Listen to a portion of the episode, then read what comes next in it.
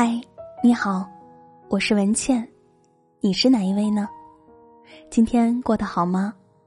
欢迎你如约而至，这里是今晚九点半 FM。今天是周四，我们来聊一聊友谊。分享的文章题目叫做《朋友间的四条潜规则》。伏尔泰说：“友谊是灵魂的结合，这个结合可以是离异的，这是两个敏感、正直的人之间心照不宣的契约。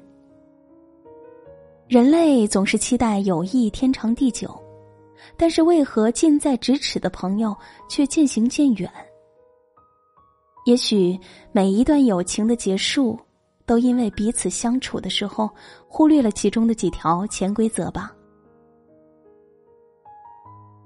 一，不攀附。明代文学宗师李治曾经写过一篇名为《张千载》的文章，其中详细记述了文天祥和张千载的友谊。张千载是文天祥的总角之交。又有同窗之谊，感情甚笃。可惜两人境遇不同。文天祥高中状元，名传天下的时候，张千载还是一名举人，在家耕读。以两人的关系，张千载完全可以通过文天祥走上一条人生捷径。但是他却在一众逢迎拍马的人群中，默默选择了退出。甚至文天祥准备举荐他做官，他也避而不见。有人说张千载顽固不化，不识抬举，认为文天祥和张千载即将有劲。没想到他们的关系却愈加深厚起来，而那些阿谀奉承之辈，文天祥则是敬而远之。后来的事情大家都知道。文天祥被元人囚禁，从前围在他身边的那群朋友唯恐避之不及，唯有张千载变卖家财，在狱中整整照顾了他三年，最后还为文天祥夫妇收敛了尸骨。李治称其为生死交情，千载一恶。这样的朋友，后人给予再高的评价也不为过。但是对于当时的张千载来说，他只是谨守着朋友间的本分，用三个字概括，就是不攀附。它是一段友谊的试金石，也属于一个人的高尚品格。张千载和文天祥的友谊告诉我们一个道理：那些在你人生得意之时前呼后拥的，不过是趋炎附势之徒。所谓的朋友。可能只是他们为谋取一己之私的工具。唯有在你高朋满座之时，选择不攀附的那个人，才会不计较利益得失，成为你一生的朋友。二，不怜悯。巴尔扎克在《驴皮记》中写过这样一段话：人类最难忍的是怜悯之情，可是。怜悯却能杀死人，它使我们原来虚弱的身体更为衰弱。同事海子和我说过一个发生在他身上的故事。他曾有一个朋友，大学同学，因为来自同一座城市，原本保持着不错的友谊，可是到底还是分道扬镳。究其原因，却是非常耐人寻味。原来，海子家境一般。大学期间，父母生意失败，欠下不少外债，所以他在很长一段时间都是省吃俭用，同时还在外兼职勤工俭学。知道孩子的事情之后，他的那位朋友心生怜悯之情，去食堂不仅抢着帮他付钱，还在他不知情的前提下帮他领了贫困生助学金申请表，当着同学的面催着他填写。孩子说：“那时众目睽睽，其中不乏怜悯和同情。他恨不得找一个地缝，直接钻进去。怜悯，也许真的源自你内心善意的表达，但是，如果没有考虑到朋友的意愿，就会给他造成无形的重压。于是，原本处于同一天平上的两个人便会失去平衡，一个高高在上，一个重重坠下。海子是一个很要强的人，用他自己的话说：“我有手有脚，又没有到吃不起饭、上不起学的地步。”他相信依靠自己的努力一定能渡过难关，却因为朋友的怜悯之心，将自己灰头土脸的模样赤裸裸的暴露在大庭广众之下。之后，他的朋友更是爱心泛滥，人前人后都经常表达出对他遭遇的同情。这种一厢情愿的怜悯，使孩子的自尊心不断的遭受打击，而他们的友谊最后走向终结，也就无可厚非了。法国电影《触不可及》描绘过一段真挚的友谊。下半身瘫痪的主人公菲利普，在谈到他的朋友瑞德斯时说：“我要的就是这样的人，没有怜悯，没有特殊对待，没有歧视。其实友情没有那么复杂，他不需要什么同情和怜悯，他只需要两颗平等的心的相互交换。”三，不迁就。《世说新语》里面有一则名为“管宁割席”的典故。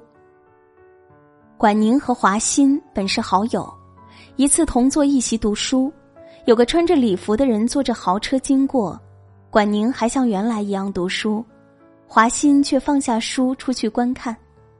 管宁当即割断席子和华歆分坐，说：“子非吾友也。”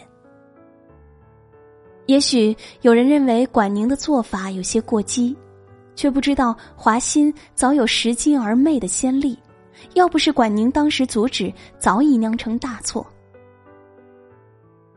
中国人喜欢说“朋友如手足”，还有一句意气风发的豪言：“为朋友两肋插刀。”但是，即使再好的朋友，也要保留自己的底线，不能无原则的迁就。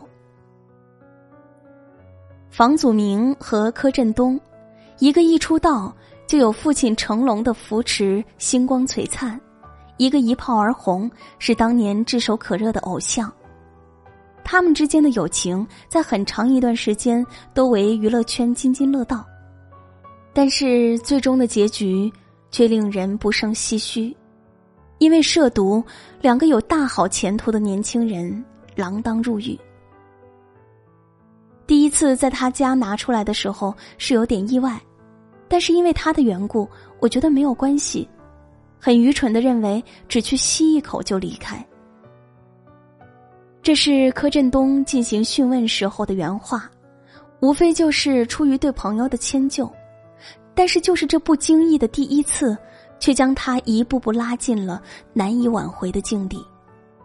而最大的讽刺是。在此之前，他还和一众明星一起拍摄过禁毒宣传片。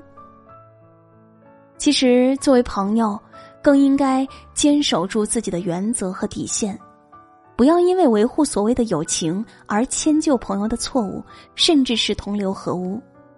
当断不断，反受其乱。如果一段友情需要靠你不断迁就去维系，那么何不学习管宁割席断义？四，不越界。陈道明在接受《时尚先生》杂志采访的时候说过这样一句话：“我觉得人真是掏心窝子的时候，就离分开不远了。有时候有朋友跟我说太多他自己的东西，我会制止他。一，这个跟我没关系，对我来讲是没用的。二。”掌握对方太多的东西，会产生一种悬空的情绪，永远在两人之间照着。这种距离不会产生多少美感，到头来只落得个不在乎。这是陈道明的交友原则，在他看来，友情是彼此对对方的存在感到一种愉快，而不是整天厮混在一起。亲密无间的朋友固然令人羡慕。但是千万别拿自己不当外人，对朋友的生活肆意的介入。知乎上有人提问：什么是朋友间的越界行为？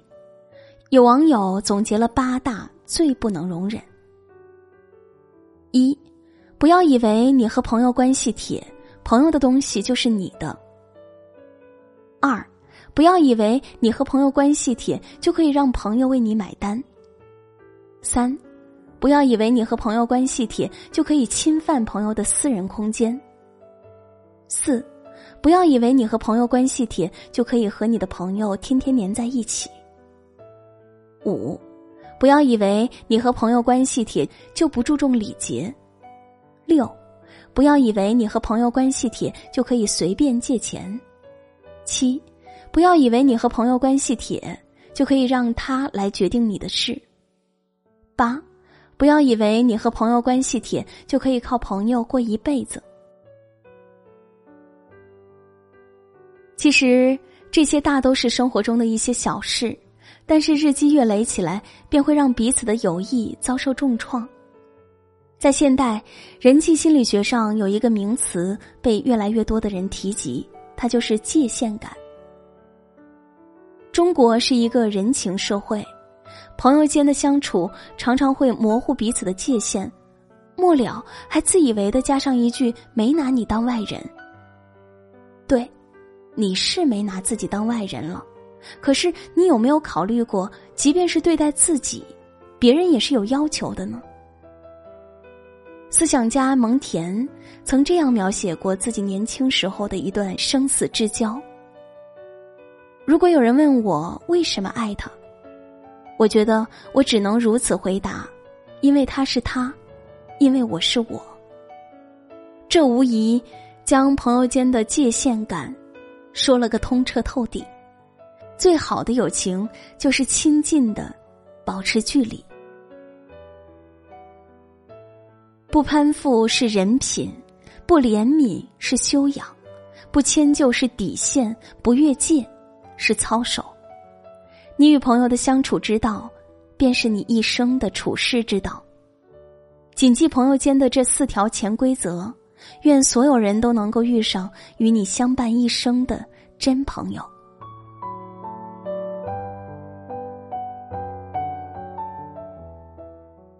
文章就和大家分享到这里，感谢收听。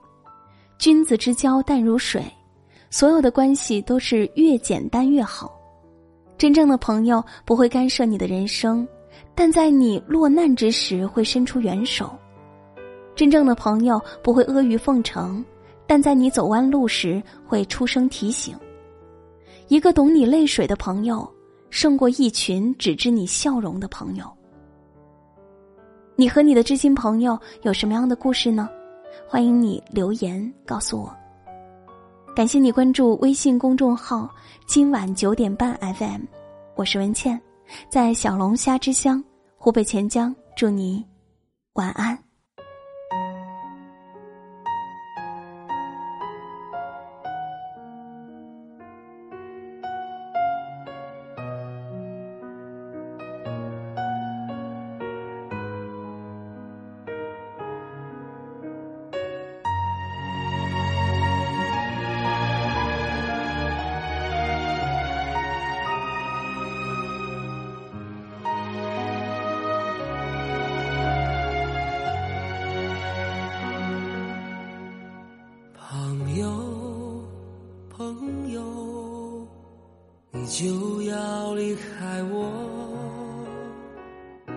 心中的话儿不知向谁说，伤心和快乐都要你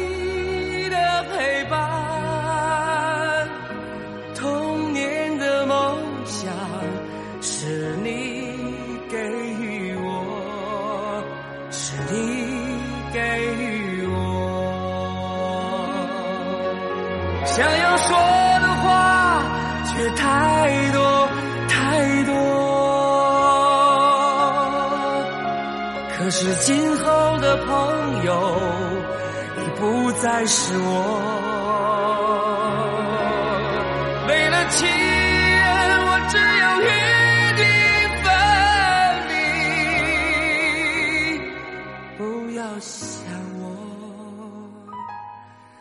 祝你快乐，不要想我，祝你。